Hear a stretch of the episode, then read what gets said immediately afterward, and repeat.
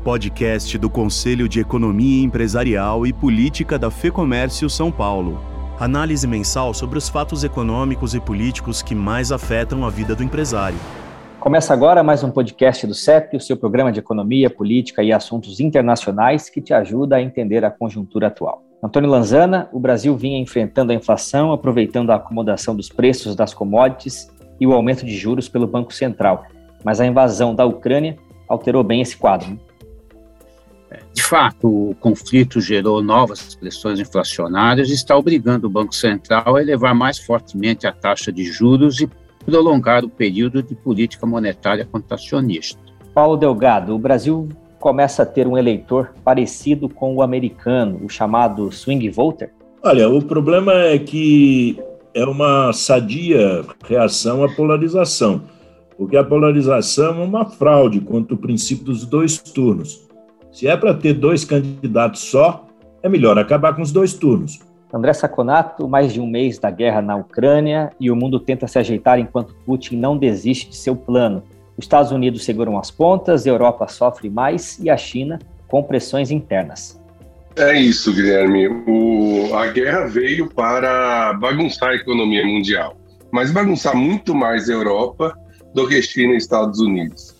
De qualquer maneira, é, o mundo inteiro sente os efeitos econômicos desse conflito. Esses e outros assuntos você ouve agora em mais um podcast do CEP, comigo Guilherme Baroli e os economistas Antônio Lanzano e André Saconato e com o sociólogo e cientista político Paulo Delgado. Este programa foi gravado no dia 28 de março. Economia. Antônio Lanzana, os efeitos da guerra na Ucrânia já são vistos com as commodities subindo mais do que o esperado e reforçando o risco inflacionário. Como ficam as previsões para o Brasil, que já vinha lutando com a alta de preços, né, num contexto de inflação mundial, e com o Banco Central já sinalizando mais alta nos juros?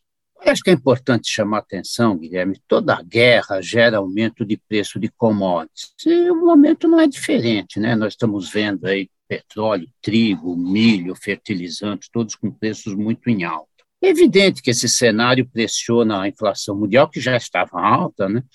E vai levar a uma rodada aí de elevações de taxa de juros no mundo inteiro. No caso do Brasil, também nós vamos ter pressões inflacionárias adicionais, uh, mas é preciso destacar um ponto que me parece bem relevante. O Banco Central do Brasil saiu na frente dos demais BCs, subindo antes as taxas de juros. Nós vamos começar, estamos vendo o Fed começar a subir agora as taxas de juros. Né?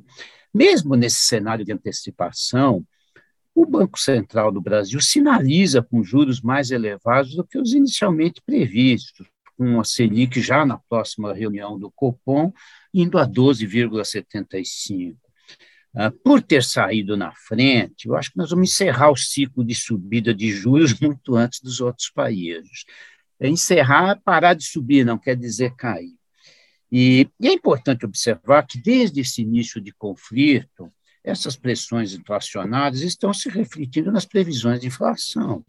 Elas estavam antes do conflito na casa dos 5,5, vem subindo continuamente, hoje a Foco já deu 6,86, e há instituições financeiras já trabalhando com estimativas de até 8% de inflação para esse ano de 2022.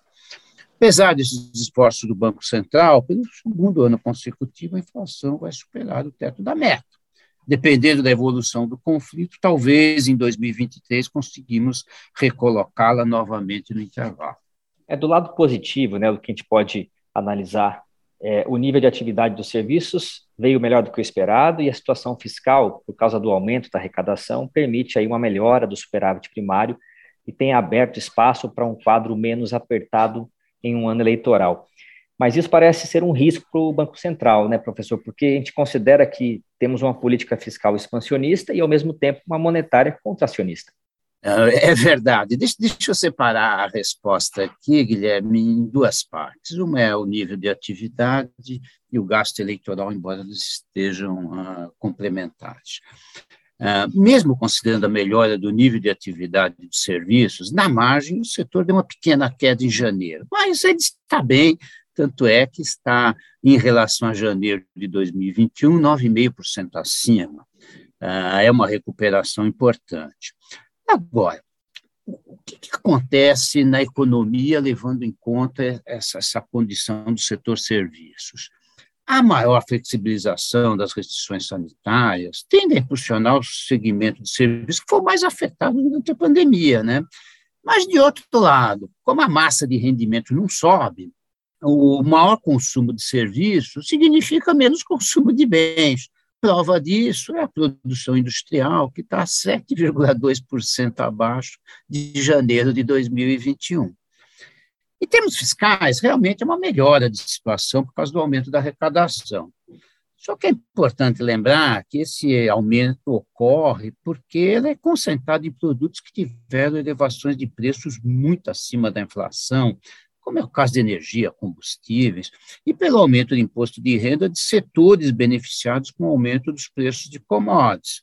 Portanto, é um aumento da arrecadação conjuntural, não estrutural, mas, de qualquer forma, abre espaço para aumento de gastos em ano eleitoral. Esse quadro aumenta o risco para o Banco Central? Sim, aumenta. Mesmo que a gente considere que a inflação no Brasil é predominantemente de custos, o que o Banco Central faz é contrair a demanda da economia para evitar o repasse para os preços e até criar um perigoso processo de reindexação.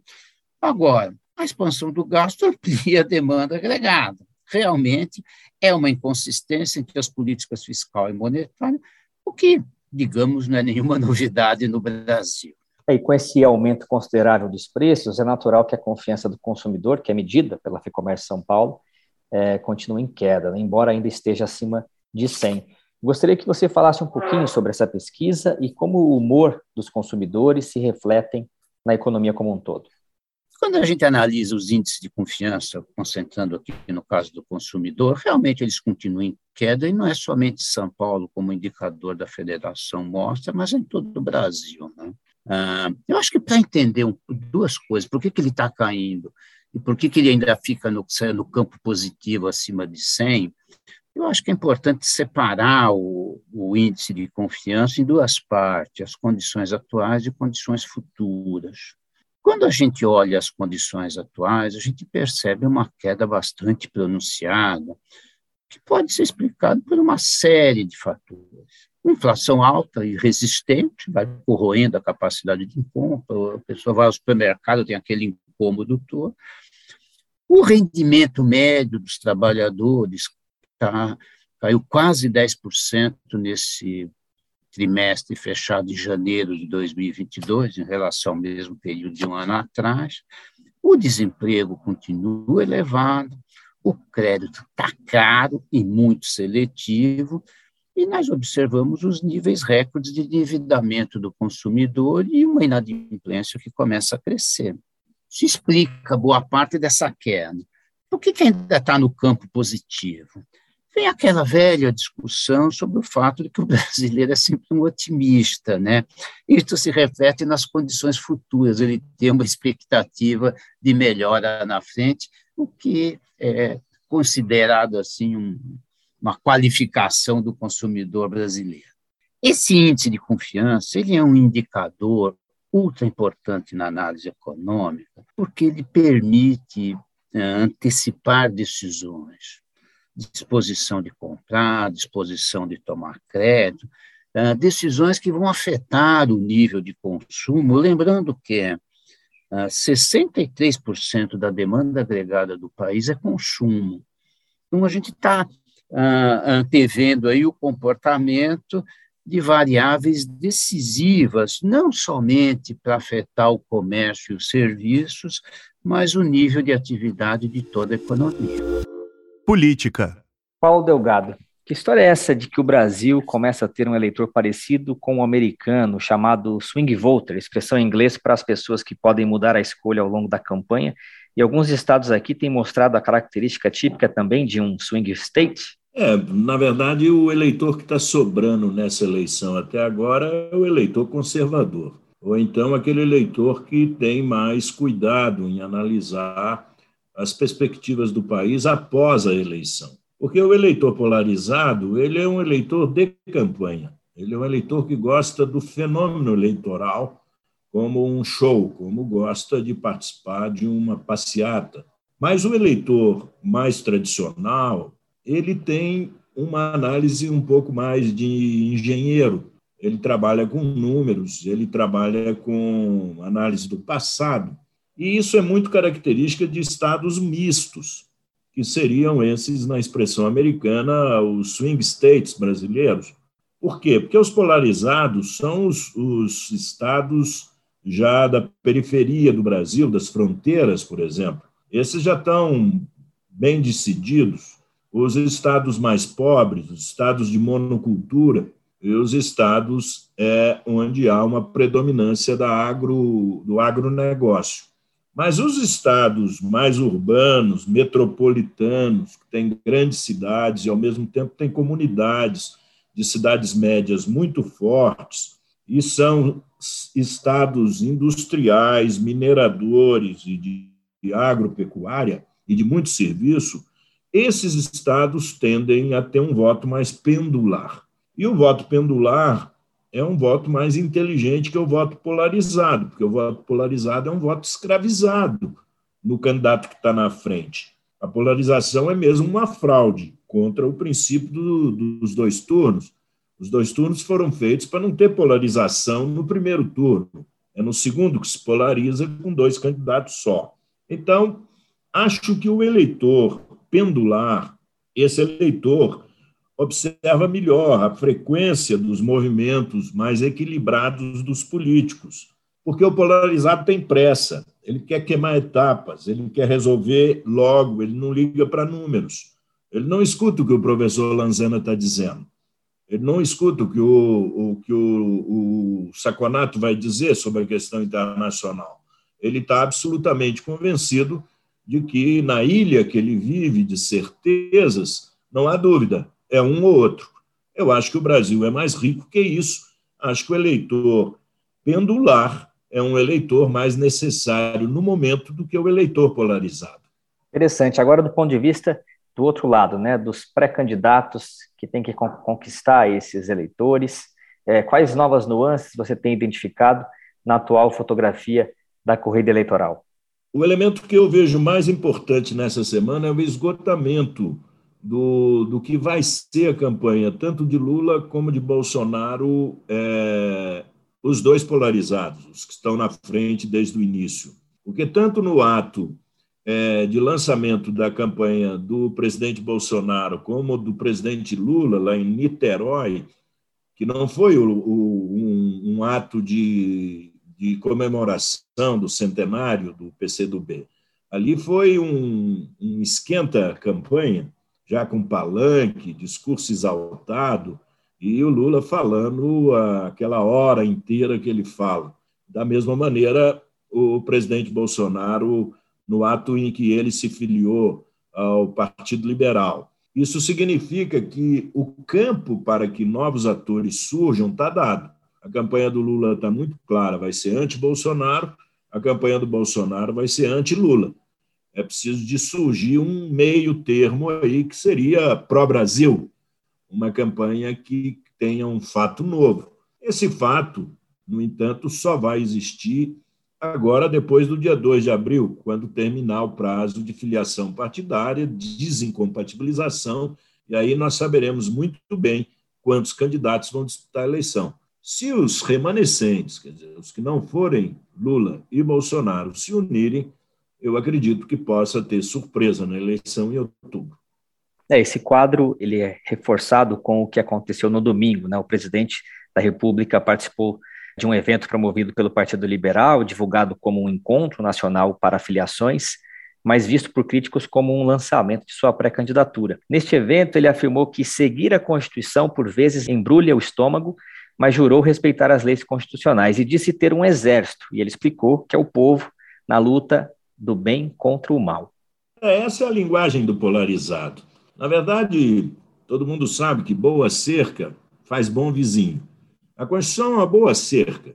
Ela define limites, ela define é, ambições, ela define quem tem direito, quem não tem, como se pleiteia o direito. Então, ouvir de um presidente da República que ele está incomodado com a Constituição é como uma pessoa que compra um sapato e prefere andar descalço. Não vejo ah, um sentido é, muito preocupante nem muito relevante. O, o presidente tem mostrado sempre que é, se insurge, tenta se insurgir contra, contra a Constituição. Mas tem um fato novo nesse episódio ocorrido no domingo, com o presidente Bolsonaro e a sua filiação ao PL. Aqueles radicais do 7 de setembro do ano passado não compareceram à convenção. Então ele falou para ninguém. Quem compareceu foi exatamente aqueles que ele criticava em 2018, foi o Centrão, foram os conservadores, foram os tradicionais e a política antiga do Brasil que compareceu e o aplaudiu. E a ideia do bem e do mal e de usar figurações de natureza militar não é um bom sinal no momento com esse conflito que está havendo entre a Rússia e a Ucrânia. Aliás, tanto Lula quanto Bolsonaro são simpáticos ao Putin. Os brasileiros têm que avaliar muito bem se o Brasil precisa de governos autoritários ou se o Brasil precisa de governos que operam dentro de ciclos democráticos é, partilhados e contratados anteriormente pelos acordos que existem nas sociedades democráticas. As oscilações do discurso do presidente Bolsonaro é, são oscilações muito pequenas, quer dizer, ele fica sempre dentro daquele mesmo diapasão. O mesmo ocorre com o discurso do presidente Lula, o diapasão é sempre o mesmo eu espero que o Brasil encontre uma oscilação diferente nesse pêndulo eleitoral e que os movimentos harmônicos e equilibrados possam aparecer no discurso de outros candidatos. Isso é bom até para o Lula e para o Bolsonaro, porque os dois podem até melhorar suas campanhas e melhorar os seus governos. Internacional. André Saconato, vamos começar com o cenário na Europa, que está lidando com seu maior desafio desde a Segunda Guerra Mundial. O conflito na Ucrânia parece que mudou todo o jogo, né? Agora preocupação total com segurança e aumento com gastos militares, e já, e já dá para prever que segurança energética e alimentar serão decisivas na definição de estratégias geopolíticas. É, Guilherme, para a Europa, esse ataque da Rússia à Ucrânia, essa invasão, ela é muito parecida com o que foi o 11 de setembro para os Estados Unidos, né? Nós podemos lembrar que, à época, a gente ia para os Estados Unidos antes do 11 de setembro e nos sentíamos seguros nas ruas, nos prédios, nos pontos turísticos, né? Logo depois, houve claramente um, um, um exagero até na segurança, né? Aquelas histórias do aeroporto, cinco horas para pegar um voo, etc. E mesmo agora, se tem outra noção do que é segurança nos Estados Unidos, embora não seja aquele momento logo pós, é, pós é, 11 de setembro. A Europa está vivendo algo parecido. Ela se sente vulnerável, ela se sente é, alvo dos mísseis russos, né? Da possibilidade dos mísseis russos. E à mercê de um ditador que não, não, geral, não necessariamente usa aspectos racionais quando vai fazer algum tipo de negociação. Então, é, é, isso é muito complicado. Mas, por outro lado, também a gente tem que olhar dentro da Europa o que isso significou para a Rússia. Né? Todas essas é, sanções econômicas estão atingindo muito forte a, a, a economia russa. Né? Principalmente uma que tem nos chamado a atenção, os Estados Unidos e aliados congelaram 300 bilhões de dólares de reservas que a Rússia tem lá fora. Essas reservas que o Brasil tem também, que ele, que ele junta quando ele tem exportação, maior exportação, quando tem entrada de dólares maior que a saída de dólares para ativos financeiros. Isso gerou um problema seríssimo na Rússia, e a Rússia não esperava isso. Né? A gente ouve falar, não, mas a Rússia, quando invadiu, já esperava que houvesse sanções, etc. Ela não esperava. E aí, qual é o, o, o, efeito disso na economia russa? Você começa a ter, não ter dólar para dar vazão à fuga de capitais por conta dessa situação mais complicada. Então, o que acontece? O Banco Central Russo foi obrigado a fazer rígidos controles de capitais, não sai dólar de lá, e principalmente proibir importação. E o grande problema dessa proibição de importação não é, não é interessante falar isso, os bens de consumo, que o queijo francês, o vinho do Banapa Valley, não, são as peças para a indústria russa que já é sucateada. Estima-se que a Rússia vai perder 15% da sua receita de petróleo, que é 40% da receita total do país, o PIB pode cair de 15% a 20%, consumo um quarto, 25%, e investimento também próximo disso. Então é interessante que, se é ruim para a Europa, né, pelos motivos que você falou, é muito pior para a Rússia em termos econômicos. Já nos Estados Unidos, ah, o efeito ainda não é tão devastador, afinal, eles não dependem tanto da energia russa. Né? A economia lá continua aquecida e o Joe Biden parece que vem cumprindo a promessa feita em seu primeiro pronunciamento como presidente, em que prometeu retomar o papel de liderança global dos Estados Unidos. Como que você está vendo é, a liderança do presidente americano é, nesse conflito como um todo?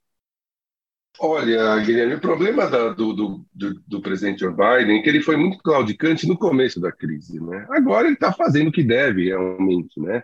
Está agora aumentando o tom contra o governo russo, quando percebeu que o exército russo está tendo problemas para lidar com o exército ucraniano praticamente sem, é, sem grandes é, é possibilidades de se armar, sem grandes possibilidades de poucos aviões, poucos helicópteros, e mesmo assim ele está tendo problemas. Então ele começou a aumentar o tom. O problema foi lá atrás, né? Talvez ele tivesse, se ele tivesse uma voz mais ativa lá atrás, ele tivesse até evitado essa invasão. Mas ele tem que tomar um cuidado muito grande com o perigo de uma guerra nuclear. Mas é interessante notar que, se você visitar os jornais, as revistas, ou mesmo conversar com economistas norte-americanos, a, a, a, maior preocupação deles não é a guerra da Ucrânia, a maior preocupação deles é a inflação. Né? Isso é interessante a gente notar. A, a maior, o maior debate econômico dentro dos Estados Unidos não são as causas da guerra. Como você disse, são muito pequenas, né? são muito frágeis, porque os Estados Unidos não dependem muito da energia russa. O que pega lá, por exemplo, é que o, o presidente do Banco Central, o Jerome Powell, na, na, sua última, na seu último pronunciamento, falou que existem 11,3 milhões de vagas abertas no mercado de trabalho para 6,3 milhões de desempregados. Um absurdo, né? Quer dizer, eh, se todo mundo resolver trabalhar, o emprego chega a zero. Né? É uma pressão gigantesca na inflação. Essa é a preocupação. Só, nós só temos 1 milhão 350 mil pessoas com seguro-desemprego nos Estados Unidos, um número baixo, baixíssimo, nível para níveis históricos. Eu juro que eu gostaria de ter sido uma mosquinha para entrar na reunião do Fed e, e, entender por que, que eles decidiram dar só 0,25% na inflação. Não faz o mínimo sentido. Essa é a preocupação hoje da economia americana com a inflação batendo 8%. Para fechar, vamos falar de China, né, que tem declarado, não tem declarado um apoio incondicional à Rússia, mas também não a critica, né, diz apostar aí na construção de um diálogo e uma negociação que leve à paz. Essa posição, a gente já sabe, do presidente Xi Jinping vem sendo criticada internamente. Então, a minha pergunta é: que tipo de resposta ele deve dar daqui para frente? E levando em consideração que eles vão enfrentar agora um lockdown, né? Xangai inicia essa semana o maior lockdown contra a Covid-19 na China em dois anos. Exatamente. O, a China, ela paga um preço muito caro internamente falando pelo, pela essa posição claudicante que ela teve na guerra. Né? Ela não declarou apoio à Rússia, mas não condenou a invasão. Isso fez com que ela ficasse, é, digamos, mal com as duas partes. Né? Não dá para agradar gregos e troianos, como diz aquele ditado. Nessa posição, uh, essa posição gerou, inclusive, muitas críticas internas ao governo de Jinping, que já vem sofrendo críticas pelas grandes é, restrições que ele, que ele colocou nas empresas de tecnologia, nas empresas imobiliárias, nas empresas privadas de educação. E isso está puxando o crescimento chinês para baixo, muito fortemente. Essa política também de, de decoupling com, é, com as potências ocidentais também ajuda. Então, ele está sofrendo uma pressão interna e fala: olha, você vai continuar com essa posição mais pró-Rússia do que pró-governos ocidentais, e se a gente sofrer uma sanção como a Rússia sofreu, a gente vai sofrer muito mais, porque a China é muito mais internacionalizada que a Rússia. Isso quer dizer que ele vai perder o poder? Não. Ele já fez todo o trabalho sujo, literalmente sujo, é, tirou os, os, os, oponentes, alguns ele, é, algumas suspeitas que tem assassinado, outros foram a trabalhos forçados na parte norte da China. Ele não vai perder mas ele começa a perder força. E aí, como você disse, para completar, Xangai começa um, um lockdown terrível contra o Covid. Ele, ele dividiu Xangai em duas grandes, dois grandes blocos de 12 milhões e meio de pessoas cada um. No, na segunda funciona um bloco, na terça outro, na quarta outro, na quinta outro. Ou seja, é um lockdown de 50%. 50% da grande cidade chinesa que é Xangai todas essas pressões vão gerando algum tipo de descontentamento interno dentro do Partido Comunista Chinês, que ainda existe uma certa estabilidade pró-Xin, mas que ele não pode exagerar. Tá certo, finalizamos assim mais um podcast do CEP. Obrigado, Lanzana, Delgado e Saconato. Queria agradecer aqui todos os nossos ouvintes, Guilherme, Paulo Delgado, André Saconato. Foi um prazer estar com vocês aqui. Até a próxima. Muito obrigado. Muito obrigado também a todos os ouvintes. Um grande abraço, Guilherme, professor Lanzana e André Saconato. Muito obrigado, Guilherme. Muito obrigado aos ouvintes que estiveram conosco até agora, professores Delgado e Lanzana, e nos vemos na próxima edição desse nosso podcast. Nosso muito obrigado a todos que nos ouvem todos os meses. E se você gosta do que a gente discute aqui, compartilhe o podcast. Este programa conta com a edição do estúdio Johnny Days. Eu sou Guilherme Baroli e te espero no mês que vem. Até lá. Informação e análises inéditas. Mobilização empresarial. Ferramentas de negócios exclusivas. Tudo isso em um só lugar. Acesse lab.fecomércio.com.br e confira.